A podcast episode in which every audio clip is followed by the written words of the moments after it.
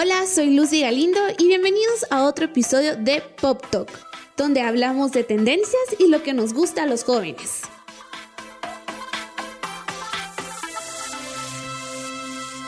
Hola y bienvenidos a un nuevo episodio de Unis Podcast.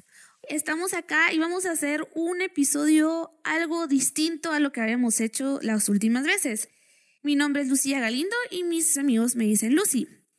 Tal vez ya me habían escuchado en capítulos anteriores en la segunda temporada. En esta oportunidad lo que vamos a hacer va a ser presentarme a mí como moderadora del programa y también vamos a presentar al nuevo segmento que vamos a introducir. Entonces, como les había dicho, mi nombre es Lucy, soy estudiante de periodismo de la Facultad de Comunicación y una de las cosas que más me gusta hacer es leer libros. El último libro que leí fue Ana Karenina. Y como pueden ver por el libro, soy una helpless romantic, creo en el romance, aunque no parezca.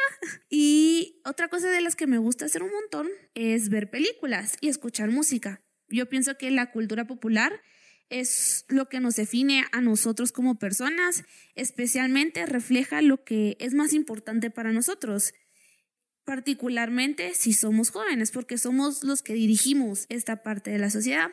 Y es de esto de lo que se va a tratar mi programa en Unis Podcast. Yo voy a estar hablando de la cultura popular y vamos a llamar este programa Pop Talk. Pero antes de hablar de la cultura popular, es importante que definamos qué es esto. Entonces yo les invito, si quieren, ahorita, agarren su teléfono y en Google pongan Define Pop Culture. La primera definición que les va a aparecer y que en mi opinión es una de las más concisas y que la llega a escribir muy bien es esta. La cultura popular moderna se transmite a través de los medios de comunicación y está dirigida especialmente a las personas más jóvenes. Entonces, ¿qué nos dice esto? La cultura popular son las cosas que transmitimos por todos esos canales de comunicación masivos. ¿Y cuáles son los canales de comunicación masivos en estos días? Las redes sociales. Todo lo que miramos en Instagram, en Twitter, en Facebook e incluso lo que hacemos en TikTok es lo que consideramos cultura popular. Incluso también son las cosas que a veces miramos en los medios informativos más serios, por ejemplo, en la prensa o incluso en una revista. Pero, ¿qué es lo importante de la cultura popular? ¿Por qué vale la pena que ustedes escuchen este podcast y comiencen a hablar más de esto? Al final del día, la cultura popular es una imagen de nosotros mismos como sociedad y como comunidad. A través de esta podemos identificar lo que valoramos, nuestros gustos y nuestros intereses. Y también algo muy cool, en mi opinión, de la cultura popular es cómo hace que nos lleguemos a conectar con otras personas. Si se dan cuenta con sus amigos, ustedes hablan de cuál es su música favorita, de cuál es la película que acaban de ver, o incluso se ponen de acuerdo a ir a ver una película al cine. Entonces, se dan cuenta cómo esta cultura ayuda a nuestras relaciones personales, sociales y en general, o incluso a empezar una nueva relación. Por ejemplo, cuando ustedes conocen a alguien, una de las cosas que les pregunto es como, y mira, tú ya escuchaste esta canción y te dice como, ala, sí, me encanta. Ahí empezás, o sea, te identificas con esa persona y comenzas una relación totalmente nueva también nos ayuda a expandir nuestros horizontes, a conocer cosas que antes ignorábamos o dábamos por sentado. Por ejemplo, si se dan cuenta, ahorita uno de los géneros musicales que más sobresalen en el mercado de la música es el K-pop. ¿Y cómo surgió el K-pop? La verdad es que el K-pop está desde los años 90, más o menos. Después de que apareció en redes sociales, no fue BTS el primer grupo de K-pop que alcanzó la mayor cantidad de visitas, pero fue el que más resonó y fue la primera banda en participar en uno de los premios más importantes del mundo, pues, y que se hicieron en Estados Unidos. A partir de eso, todo el mundo comenzó a escuchar K-pop, comenzó a saber quién era BTS. Entonces, las personas se comenzaron a interesar un poco más en la cultura asiática. De repente miramos cómo ciertas tendencias de la moda de Corea también se están viendo ahora en la cultura occidental.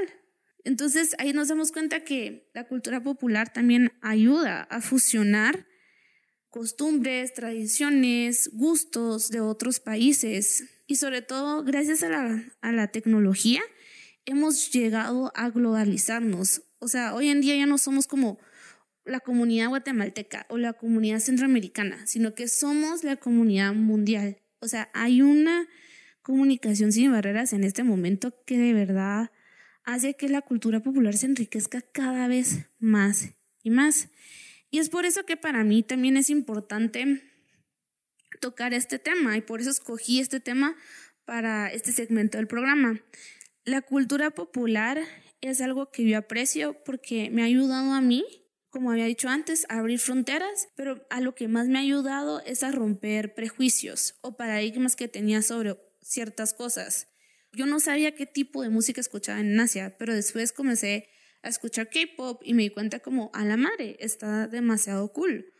O incluso la cultura popular también te ayuda a saber la manera en la que otras personas piensan.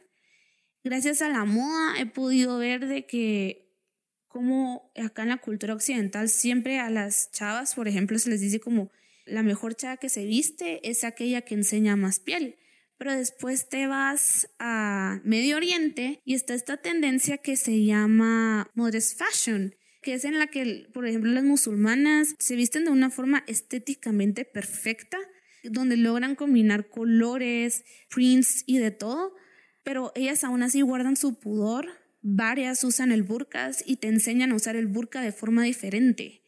Wow, o sea, la mujer no usa el burka porque se le está imponiendo el nombre, no, ellas están escogiendo eso y fue un paradigma que yo logré romper por medio de la moda, por medio de la ropa, por medio de la cultura popular. Y al final también es por medio de esta que varias de mis relaciones se han hecho más fuertes. Eh, como había dicho al principio del programa, pero se los vuelvo a recordar, yo estudio periodismo, pero otros de mis amigos estudian comunicación audiovisual. Ellos se enfocan más en lo que son películas, videos y todo eso. Y la verdad es que mi relación con ellos es increíble porque yo comencé a ver más películas a partir de ellos que me decían como, mira esta película, decía como, pero es muy streaming. Por ejemplo, em, por ejemplo, una película que yo me rehusaba a ver era la de, de Forrest Gump o, por ejemplo, otra serie, DC SOS. Yo me rehusaba a ver esas dos cosas y fueron mis amigos audiovisuales que me dijeron como, nombre, mírala, te va a gustar. Y yo como, ah, va, la voy a ver. Y al final es algo que de verdad me ha gustado. O sea, ¿quién no ha llorado en algunas de esas dos, tanto en DC SOS o en Forrest Gump? Y si no lo han visto, pues les recomiendo que lo miren con una cajita de Kleenex a la par si son chiones, porque sí van a llorar.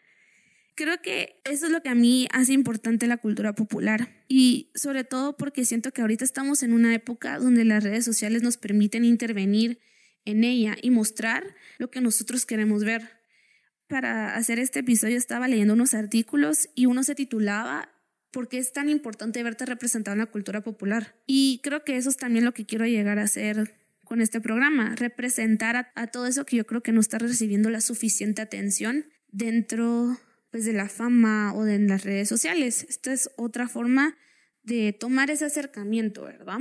Entonces, ¿cuál es el objetivo de este programa?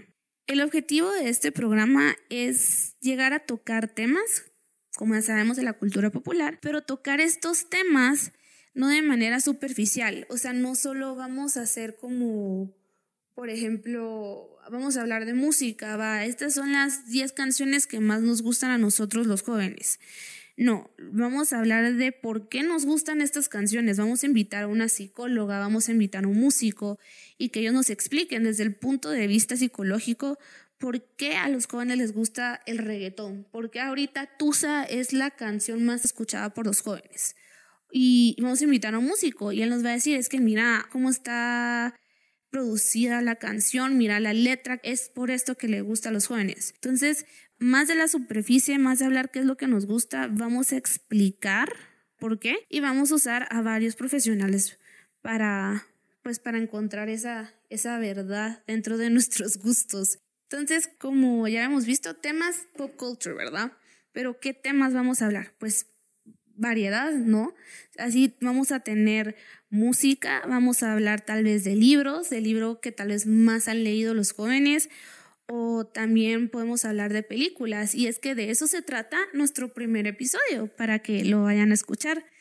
Es, vamos a hablar de las películas nominadas al Oscar y las que ganaron y las que por supuesto nos sorprendieron. Y pero lo más importante también en recalcar es de que no solo vamos a hablar de los temas que yo y el equipo escojan, sino que ustedes también van a tener la oportunidad de decirnos, ala, me gustaría que tocaran este tema y nosotros pues vamos a hacer todo lo posible, obviamente, para tocarlos y este espacio lo van a encontrar en Instagram. Entonces, primero nos siguen en nuestras redes sociales y están al tanto de nuestros stories, donde vamos a abrir espacios para que ustedes nos digan como, bueno, me gustaría este tema o también pueden tocar este. Y así vamos construyendo este programa, tanto ustedes como nosotros. De esto se trata Pop Talk, de los intereses de los jóvenes, pero sobre todo de la razón por la que les gusta tanto.